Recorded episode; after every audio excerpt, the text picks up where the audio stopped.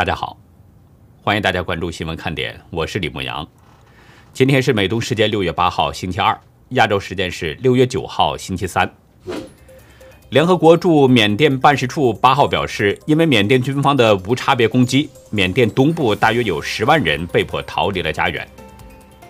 印度官员八号表示，东部地区因为雨季暴风雨来袭，有二十七人遭到雷击死亡。三名访问台湾的美国联邦参议员遭到了华为的制裁。华为鸿蒙系统负责人王成禄七号宣布，终身禁止这三名美国参议员使用鸿蒙系统。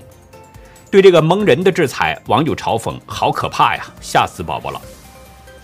三位美国参议员乘坐美国军机 C-17 来台湾，随后有大陆的媒体将中共最大的运输机运二十各方面的效能与 C-17 进行比较。结论是两者差距不小。中国官媒《环球时报》也不得不承认，运二十落后 C 幺七有二十年。前福克斯知名主持人比尔·奥莱利七号宣布，川普将和他一起十二月开始在各地要举办四场历史之旅现场对话。这些对话将提供在川普执政时期从来没有听过的内部情况。英国外交部七号宣布，现任驻泰国大使戴伟深下月将就任英国驻香港及澳门总领事，接替早前退休的赫恩德。截止到美东时间六月八号下午三点，全球新增确诊中共病毒人数三十一万八千一百一十人，总确诊人数达到了一亿七千四百五十七万零五百九十三人，死亡总数是三百七十五万六千六百五十八人。下面进入今天的话题。今天广东惠州突然没有任何预警，半封城了。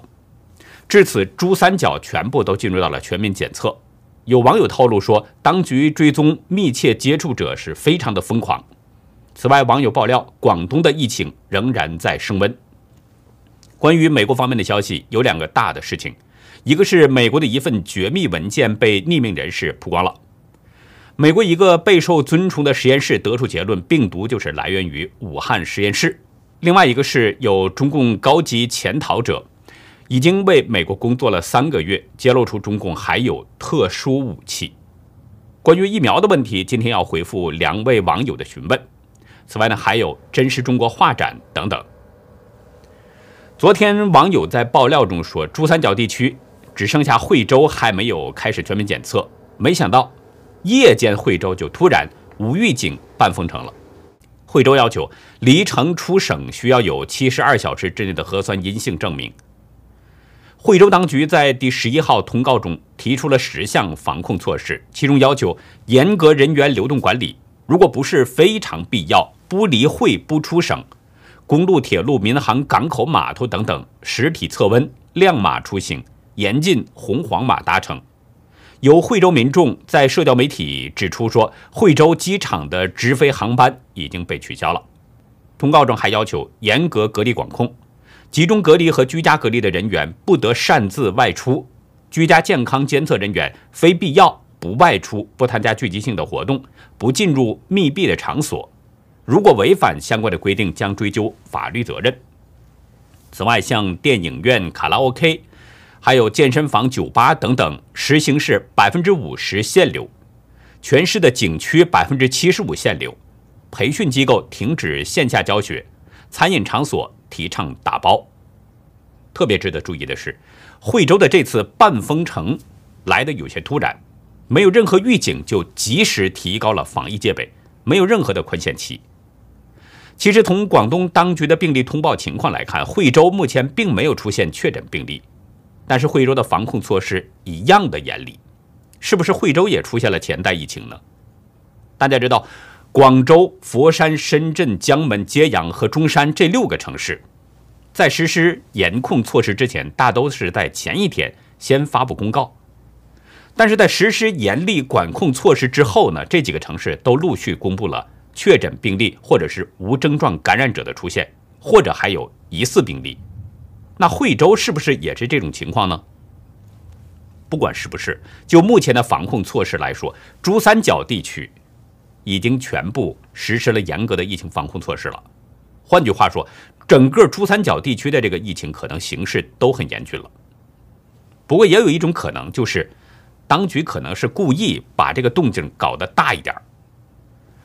网友呢在今天的爆料中介绍，佛山的核酸检测官方宣称已经全部完成了，检出来的结果都是阴性。不过网友呢指出，尽管核酸检测都是阴性，但防疫措施依旧很紧，所有的公共娱乐场所依旧关闭，端午节的龙舟活动也取消了。我们呢是需要当地的网友啊，或者是知情的网友呢，继续向我们及时的爆料。您可以把及时准确的消息发送到我们的爆料邮箱 xwkd 二零一七 at gmail 点 com。另外呢，大家在爆料的时候要写清楚事件时间、地点，还有事情的大概经过。中共国家卫健委在今天通报说，昨天在多个地方都发现了境外移入的病例，总计有十四例，其中广东有三例，内蒙古、上海和福建。各有两例，北京、天津、江苏、四川和云南各有一例。对中共通报的数字，大家应该知道它有几分可信度。仅仅从全国的这个通报疫情来看，广东的疫情依然是重灾区。广州昨天新增了十例本土确诊病例，但是并没有说明这些病例具体分布的情况。另外还有九例本土无症状感染转为确诊。分别是广州四例、深圳三例、佛山和湛江各有一例。今天晚上，广州疫情的防控措施又升级了，全市呢中高风险以及封闭风控管理区域的农贸市场一律关停，全市的密闭娱乐场所也是全部暂停营业，全市的餐饮场所、医疗机构等等这些重点场所全部实行扫码进场。此外，广东的药监部门已经下令。全省的中高风险地区内，药品零售企业暂停销售退烧及感冒等三十七种成药。深圳要求呢，买退烧药必须要实名登记，而且不能向广州、深圳和佛山地区的个人销售退烧及感冒类的药物。网友在爆料中指出，湛江吴川市潭巴镇下荣村已经升级为是中风险地区了，原因是荣某某。已经从无症状感染转为确诊，而且荣某某的鼻炎拭子样本是印度变异病毒株，与广州五月二十一号本土确诊的郭某某属于同源。查阅当局的通报呢，吴川市疫情指挥部要求下荣村全域实施封闭式的管理，确保所有人员做到足不出户，日常的必需物品由属地的镇和街道配送。通告中指出。梅路街道、海滨街道、博铺街道，还有大山江街道以及潭巴镇所辖区域实施风控管理，人员是只进不出，严禁聚集，只允许每户固定一人出门，在限定的时间和限定的范围内购置生活必需品。所有人员按照应检尽检的原则，要在七十二小时之内进行两次核酸检测。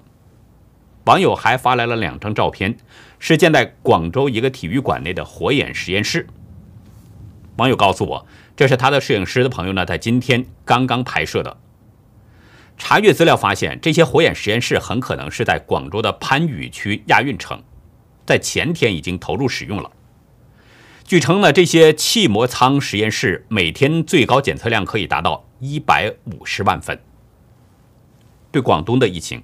外界都知道很严重，但是具体严重到什么程度，恐怕这个只有中共的内部人才知道。这种情况在大陆其他地区也是一样，因为中共官员为了头上的乌纱帽，他一向掩盖疫情真相。世界卫生组织顾问成员会成员杰米梅茨尔昨天对福克斯新闻表示，中共一直在进行大规模的掩盖，直到今天，包括。销毁样本、隐藏记录、对中国的科学家下达禁言令，以及监禁公民记者等等。所以呢，我们提醒全国各地的朋友啊，尽量做好个人防护，近期减少不必要的外出，以免出现不必要的麻烦，甚至是危险。而一旦接触到或者是间接的接触到那些病例的话，那么当局很快就会找到你的。大纪元采访到一位。正在广州珀丽酒店隔离的海珠区居民，这位居民呢是密切接触者的家人，他化名唐明向大纪元透露，中共在使用大数据寻找密切接触者。早在五月三十号，一名患者呢在迎丰美食店富景新店用餐，确诊之后，当局很快就找到了当天同一个时间段在这家餐厅买餐就餐的客人，然后将这些密切接触者，包括他们的家人，全部送到酒店隔离。唐明说。在那个餐厅附近的直径多少公里？只要在那个时间段在附近出现的，就全部一起打包隔离。直径范围一两公里，只要你有带手机，有那个定位信息，只要大数据找运营商一查，那那一批人那个时间段就全部出来了。这些情况，外界人士很难得知内情。别说中国的普通百姓，就连世界卫生组织也是一样。在昨天的新闻发布会上，媒体问到世界卫生组织怎么样能够迫使中共更开放透明的这个问题。路透社报道，紧急计划负责人瑞恩表示，世界卫生组织无能为力。瑞恩说，在这个议题上，WHO 没有权利强迫任何人做任何事，但我们全然期盼透过合作、投入资源和支持所有会员国朝此方向努力。媒体问瑞恩这个问题呢，是因为目前啊，关于病毒从武汉病毒实验室泄露的说法被越来越多的人所关注。实际上，去年五月二十七号，美国政府的一家实验室就有一份绝密的报告，通过基因分析得出结论：冠状病毒从武汉实验室泄露是可信的。这家实验室是位于加州的劳伦斯利弗莫尔国家实验室。是美国能源部国家核安全管理局旗下的一家实验室。这个实验室在生物学问题上拥有丰富的专业知识。研究人员对中共病毒大流行的两种可能性都进行了评估，通过对导致疫情的中共病毒基因组进行分析，最终他们得出结论，认为病毒可能起源于中国的实验室。熟悉这项研究的人士对《华尔街日报》表示。报告是由劳伦斯利弗莫尔的情报部门 Z 分部准备的，在二零二零年十月就将调查结果提交给了美国的国务院。这名人士没有解释实验室为什么延迟五个月才提交这份报告。有一位参与国务院调查的现任官员表示，这项研究之所以重要，是因为它出自一座备受尊崇的国家实验室，而且。这个实验室提出的意见与2020年春天的主流观点是不同的。一位不愿透露姓名的前美国国务院高官，在今年五月向美国之音确认，在去年的九十月份看过这份报告，印象是报告的结论很肯定，但是他拒绝透露具体的内容。美国有线电视新闻网报道说，从去年以来。这份绝密文件一直悄悄地提供给国会的少数重要人士，大部分的议员无法窥视。国会一些共和党人对拜登政府在掌握了有关绝密文件几个月后才明确表态，对实验室泄露病毒的可能性展开调查，对这项表示不满。同时呢，也要求拜登政府解密相关的机密文件。包括关于武汉病毒所三名研究人员在二零一九年十一月患病的机密文件。有一位美国情报界内部消息人士匿名向保守派网站《红州》透露说，有一名有史以来最高级别的出逃者已经与美国国防情报局 DIA 合作了三个月。这位出逃者对中国的特殊武器，包括生物武器计划有直接了解。洪州独家引述消息人士的说法，联邦调查局局长克里斯托弗雷被这些消息埋伏了，中央情报局 CIA 也不知道。消息人士还表示，国防情报局领导层将出逃者留在了他们的秘密服务网络当中，以防止中央情报局和国务院接触到这个人。原因是什么呢？原因是国防情报局的领导层认为，FBI 和 CIA 以及其他的那些结构内部有中共间谍。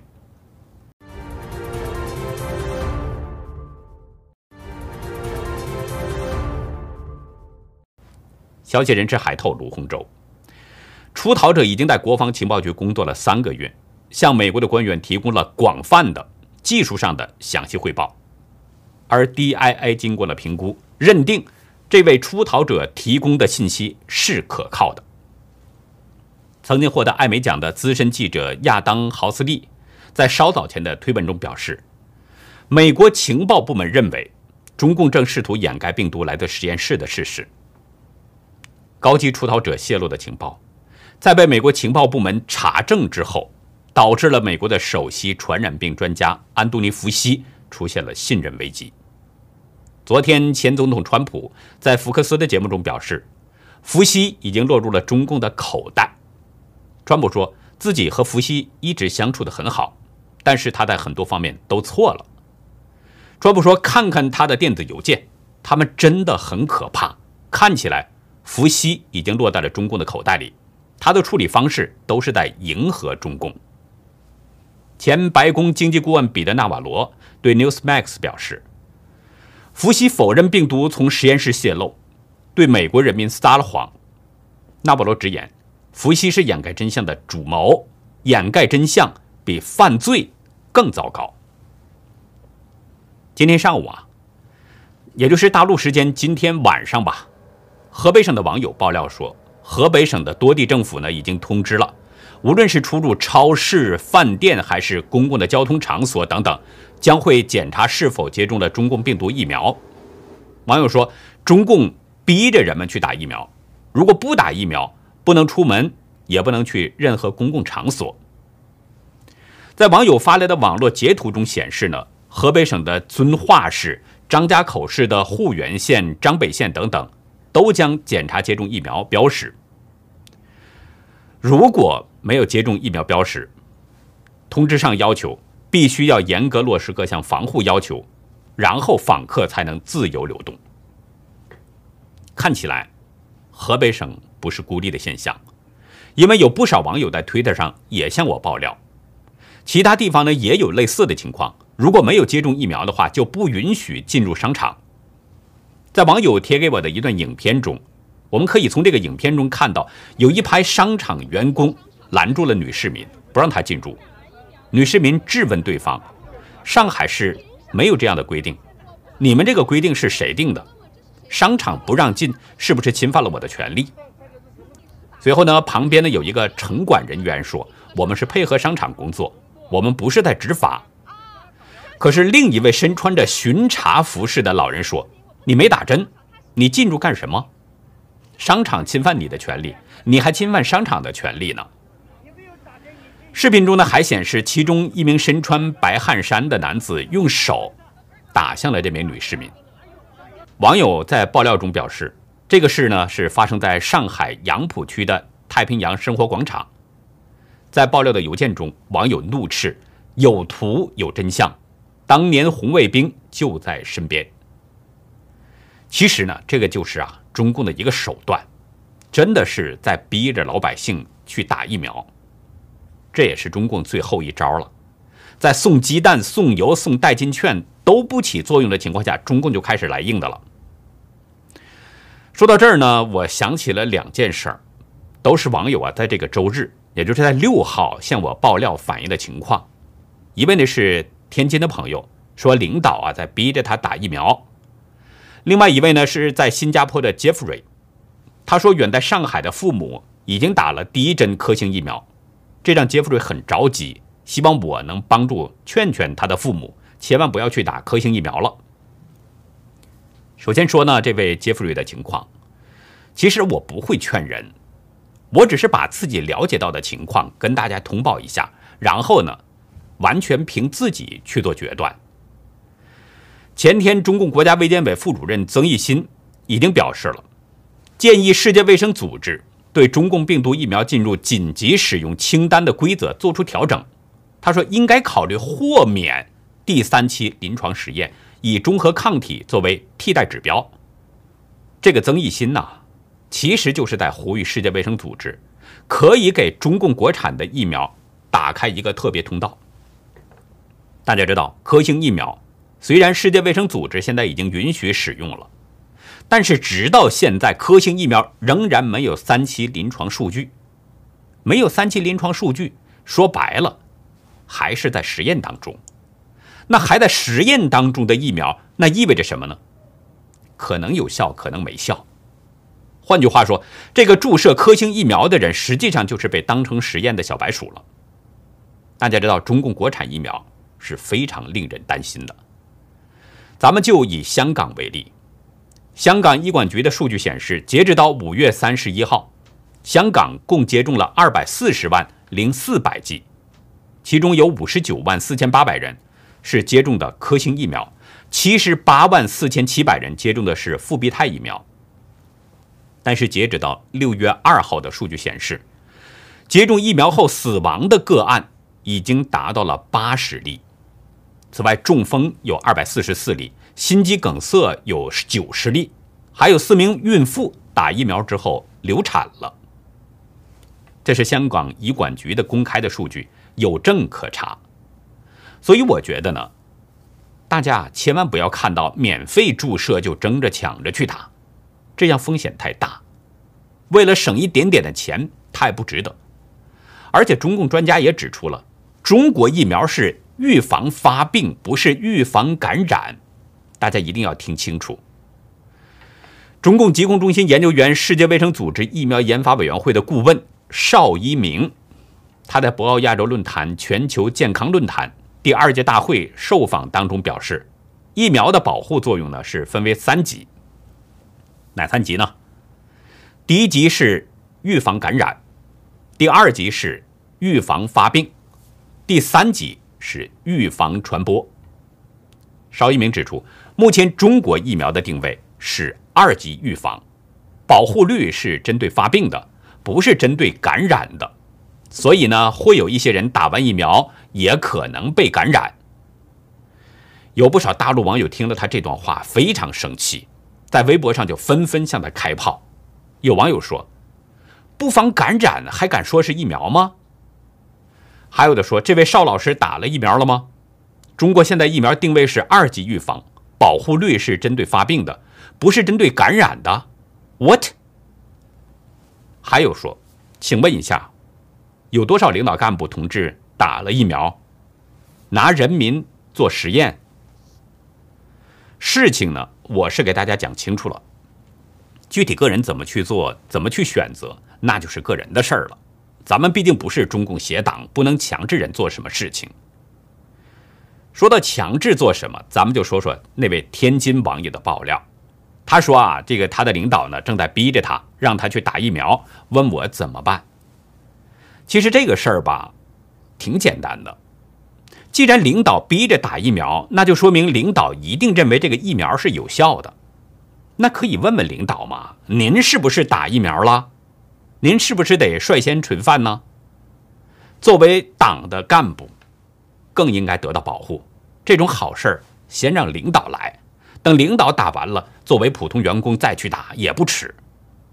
他要不打的话，那就说明他怕死，因为他们都知道这个疫苗的真相。如果领导说呢自己有病，啊这个病那个病，反正就是不能打疫苗，那你也可以说嘛，自己也有病啊。现在中国大陆那种生活环境，空气有毒，买水变质，粮食有毒，谁还没点病啊？对不对？如果领导呢还强制，那就让领导啊给写一个保证，再签个字，只要有任何问题都找他负责。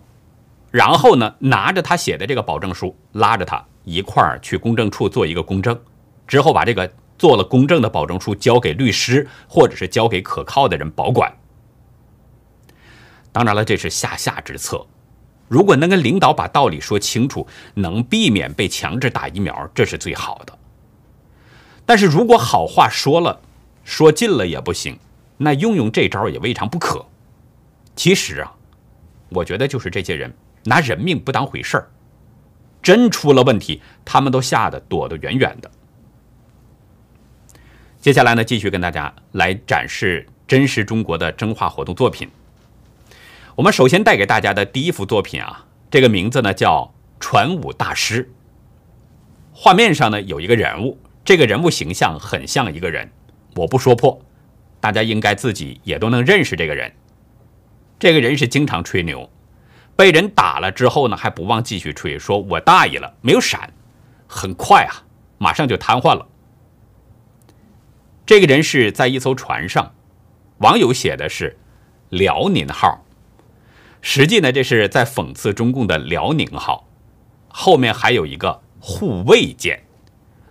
网友在旁边注释“一天八餐”，这嘲讽就是一个吃货。这个“辽宁号”呢，旁边也有一些字，写的是“马斯廷号”，不讲武德，来骗，来偷袭。网友在文字中表示：“中共国就像是国家版的传武大师，平时不思努力进取，行事又好讲排场包装，动手之前喜欢吹嘘，技不如人被打趴时有诸多理由，借口奇葩辱人智商。”网友写道：“要求别人有德，却容许自己无耻，一掐脖子就认怂，一放手就耍流氓，没有教化的可能，只能期待外力。”将它崩解。这是一幅很幽默的画作，把中共的这个外强中干很幽默的给表现了出来。中共的确就是这样，一掐脖子就翻白眼儿，一放手就耍流氓。昨天我们还在说，中共早就放话，说只要美国的军机进入到台湾，那么中共就会开打两岸战争。牛皮吹的是又大又圆。现在人家美国军机。C 幺七已经到了台湾，大大方方来，大大方方回去了，把这个牛皮给打碎了。第二幅画作的名字呢叫“计划生育”，这是影射中共改来改去，把人民当成猪狗一样。这幅画作啊是借用了网络上的一幅画，网友呢是进行了简单的加工。画面上是民房的一堵墙。上面用红字写着“宁可血流成河，不准超生一个”，而那个“超”字已经被涂抹掉了，在下面改成了一个“少”，于是这句话就变成了“宁可血流成河，不可少生一个”。宁可血流成河，不准超生一个。这句话呢，是前些年中共高喊的一句计划生育的口号。当时中共是为了控制人口。采取了各种严厉措施，像什么扒房啊、牵牛啊等等，非常的血腥。类似的口号其实有很多，我记得还有一个是叫什么“一人超生，全村结扎”等等。但是现在，中共的人口红利啊已经不在了，中共的韭菜已经不够收割了，于是中共陆续放开了二胎、三胎，甚至强制人们生三胎。中共就是把人当成刍狗一样。不让你生，你就不能生；让你生，你就得生，不生也得生。